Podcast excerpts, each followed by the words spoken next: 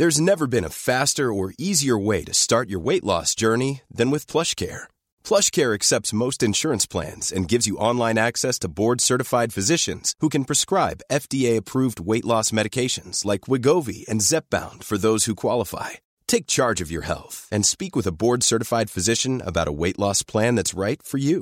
Get started today at plushcare.com slash weight loss. That's plushcare.com slash weight loss. plushcare.com slash weight loss. I'm Sandra, and I'm just the professional your small business was looking for. But you didn't hire me because you didn't use LinkedIn jobs. LinkedIn has professionals you can't find anywhere else, including those who aren't actively looking for a new job, but might be open to the perfect role, like me. In a given month, over 70% of LinkedIn users don't visit other leading job sites. So if you're not looking on LinkedIn, you'll miss out on great candidates like Sandra. Start hiring professionals like a professional. Post your free job on linkedin.com/people slash people today.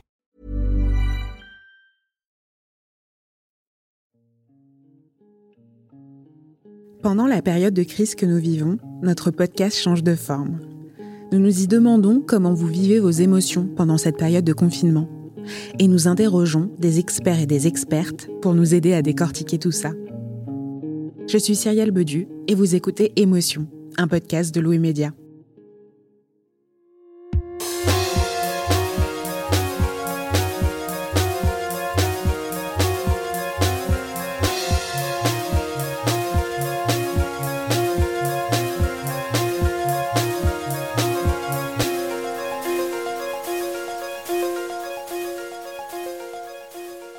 L'incertitude nous submerge toutes et tous en ce moment, alors que nous traversons ensemble cette période inédite de confinement. On se demande comment va se passer le déconfinement, quel monde nous attendra après cette longue période de distanciation sociale. Pour certains, les questions liées à l'incertitude sont plus angoissantes que pour d'autres. Vous vous demandez si vous allez retrouver du travail, si votre entreprise se relèvera des pertes engendrées par le confinement. Pour les étudiants, si vous pourrez passer les examens initialement prévus cette année. Ces incertitudes qui planent en ce moment au-dessus de nos têtes, Laurette les connaît très bien. Elle est étudiante en journalisme et devait être diplômée cette fin d'année. Elle craint qu'à la rentrée de septembre, son arrivée sur le marché du travail soit encore plus dure que ce qu'elle avait initialement imaginé. C'est vrai qu'actuellement, je suis assez angoissée par euh, mon, mon, avenir euh, professionnel, étant donné que je suis en, fin d'études. Le truc qui est un peu perturbant, c'est de terminer ses études du jour au lendemain sans vraiment s'y préparer. Si brutalement, c'est difficile et je pense que j'avais besoin d'encore quelques semaines. C'est pas un sentiment qui m'est totalement étranger, euh, l'inquiétude concernant euh, mon entrée sur le marché du travail chercher du travail, être confronté au chômage, etc. C'est toujours des choses qui m'ont fait peur. Euh, c'est des choses que j'ai redoutées longtemps et aujourd'hui, euh, la situation actuelle, la crise face au Covid-19 ne fait qu'accroître ce sentiment d'incertitude et, et d'angoisse. Après, je suis d'un naturel à rigoler et donc euh, j'ai plutôt tendance à rire de cette situation et être dans le déni. Même l'autre jour, euh, j'ai rêvé que j'étais en entretien d'embauche post-confinement donc et qu'on me demandait ce que j'avais fait pendant cette période de confinement et que je disais ben rien parce que je me, je me renseigne, je m'informe mais pour autant euh, je produis rien en tant que tel. Et le fait de m'être imaginé quelqu'un me poser la question qu'est-ce que tu as fait pendant ce confinement? Euh, Je me suis dit que c'est révélateur de l'angoisse que je ressentais en ce moment et que c'était euh, assez violent parce que j'avais peur que ça me porte préjudice euh, par la suite. J'ai peur que cette période d'inactivité, elle se voit sur le CV et que ce soit mauvais pour moi.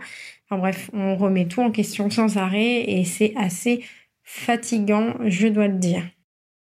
Pour en savoir plus sur ce sentiment qu'est l'incertitude, nous avons contacté Fabrice Clément. Il est professeur en sciences cognitives à l'Université de Neuchâtel et il étudie depuis près de 30 ans le phénomène de la croyance. Fabrice Clément se demande notamment comment la croyance agit sur l'individu et pourquoi elle a une importance au niveau du collectif. Lucille Rousseau-Garcia lui a tout d'abord demandé quelle était la fonction de ce sentiment qu'est l'incertitude, que l'on connaît particulièrement en cette période de confinement. Ce, sentiment, d'une certaine façon, nous donne une, une sorte d'alarme intérieure qui nous indique en gros qu'on n'est pas à même, on serait pas à même d'agir en fonction des informations qu'on a en notre possession. On devrait, autrement dit, euh, attendre, avoir plus d'informations avant de prendre une décision. Et donc ce sentiment est très négatif et d'une certaine façon, il nous encourage à chercher davantage d'informations. Il y a aussi cette fonction interne d'adaptation à, notre environnement. Donc on est encouragé à chercher davantage d'informations. Par contre, lorsque ces informations sont, sont pas claires, euh, sont difficiles à trouver, etc., le sentiment va continuer à exister euh, euh, chez nous. Et encore une fois, il faut bien le dire, c'est un sentiment désagréable. Et hum, c'est une des raisons pour lesquelles on aura tendance parfois à, à prendre n'importe quelle information pour diminuer ce, ce sentiment d'incertitude plutôt que de temporiser. Donc on est souvent dans un, un équilibre assez délicat où l'incertitude nous donne comme information, il faut que tu, euh, tu aies cherché de l'information, il faut que tu en saches davantage avant d'agir. Et en même temps, si cette information n'est pas disponible ou si elle est contradictoire, s'il y a des sources d'informations contradictoires, euh, on, on, risque justement de ne pas être capable euh, d'aller plus loin, de ne pas être capable de diminuer ce sentiment d'incertitude. Et là, ça peut être assez, euh, comment dire, anxiogène et difficile à vivre on a la possibilité très souvent de mettre comme entre parenthèses ces situations d'incertitude. Il y a énormément de situations dans la vie courante, dans la vie quotidienne, où euh, on peut rester en, état d'incertitude. Vos, croyances sur votre environnement, d'une certaine façon, vont rester relativement floues. Euh, par contre, il y a d'autres situations où il vous faut agir, où il vous faut prendre des décisions qui peuvent avoir des conséquences plus ou moins lourdes sur votre avenir où là, tout d'un coup, on peut être envahi justement par une anxiété, une angoisse par rapport à, cette incertitude. Pardon. Donc, si vous avez des solutions qui vous semblent, euh, disons, plus ou moins appropriées, si ces solutions, vous les mettez en, action, ça va réduire ce, côté ce, côté anxiété lié à l'incertitude. Et il y a toute une série de petites solutions que les gens prennent euh, euh, aujourd'hui au quotidien, euh, je sais pas, prendre un certain nombre de vitamines, porter un masque même fait maison dans certains types de contextes, etc., qui, qui renvoient en fait à des sortes de micro-rituels qui vont être vus comme ou être ressentis par notre organisme comme des petites solutions à un problème et qui vont donc réduire ce sentiment d'incertitude et donc nous aider à vivre en quelque sorte. Pourquoi est-ce que même quand on est en sécurité, en bonne santé, chez soi, cette période où tous nos repères sont complètement chamboulés, peut être très difficile à vivre? Euh, Je pense qu'une des, une des raisons, et euh, c'est une des peut-être un, un, des enseignements à tirer de, cette, aventure commune que nous vivons, est que on a une sorte d'écho du monde, euh, d'écho de ce qui se passe autour de soi, que aujourd'hui on n'a plus la possibilité d'avoir. On en est réduit maintenant à de la maison euh, consommer des, médias euh, plus ou moins officiels ou sur des réseaux sociaux des choses plus ou moins étranges parfois, sans pouvoir vérifier que ce que l'on entend a un impact chez les autres.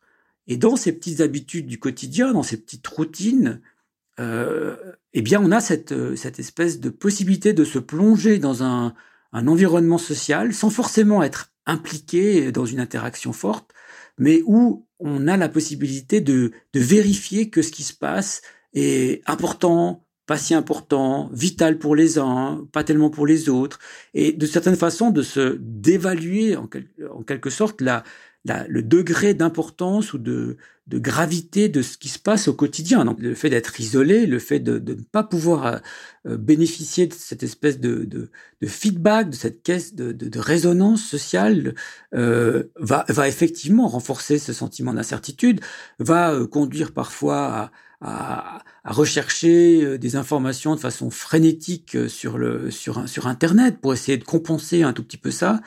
Alors que justement, dans la, la vie quotidienne, entre guillemets, normale, lorsque l'on sort au quotidien, lorsque l'on est dans les transports publics, lorsqu'on est au café ou même lorsqu'on se balade dans la rue, on a, qu'on le veuille ou non, accès à des informations, accès à des conversations, accès à des opinions qui sortent justement de ces, euh, de ces chambres d'écho, en quelque sorte, auxquelles le, le web nous condamne. Et alors, qu'est-ce que cette difficulté à vivre dans une période incertaine dit de notre société, de son fonctionnement et de notre rapport au futur?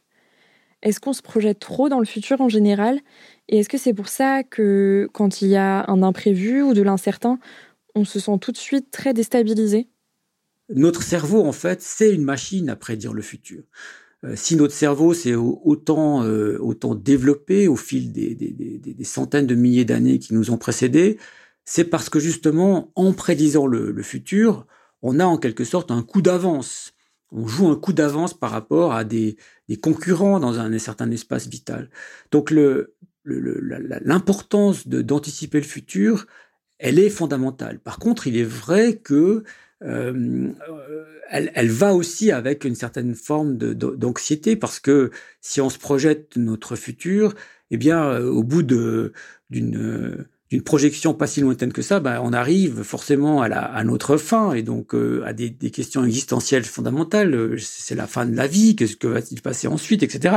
Donc, du point de vue de, de, de l'évolution, notre capacité à prédire le futur, elle a été de pair en fait avec une augmentation de l'angoisse, une augmentation de l'anxiété qui est simplement liée à la possibilité de se représenter sa propre fin, sa propre mort, et donc aussi à toute une série de, de récits, de, de, systèmes de croyances euh, élaborés dans toutes les cultures du monde, euh, on peut, je crois qu'on peut le dire, pour essayer de tempérer cette, cette anxiété et donc d'imaginer des grands récits qui nous permettent de, de, comment dire, de, de, diminuer en quelque sorte cette angoisse qui est liée à cette projection dans le futur.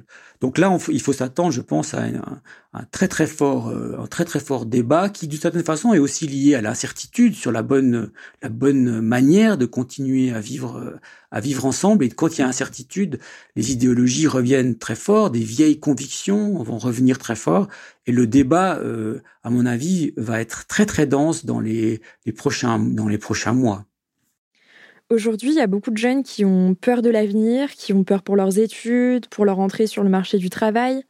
Il y a aussi beaucoup d'adultes qui ont peur pour leurs emplois.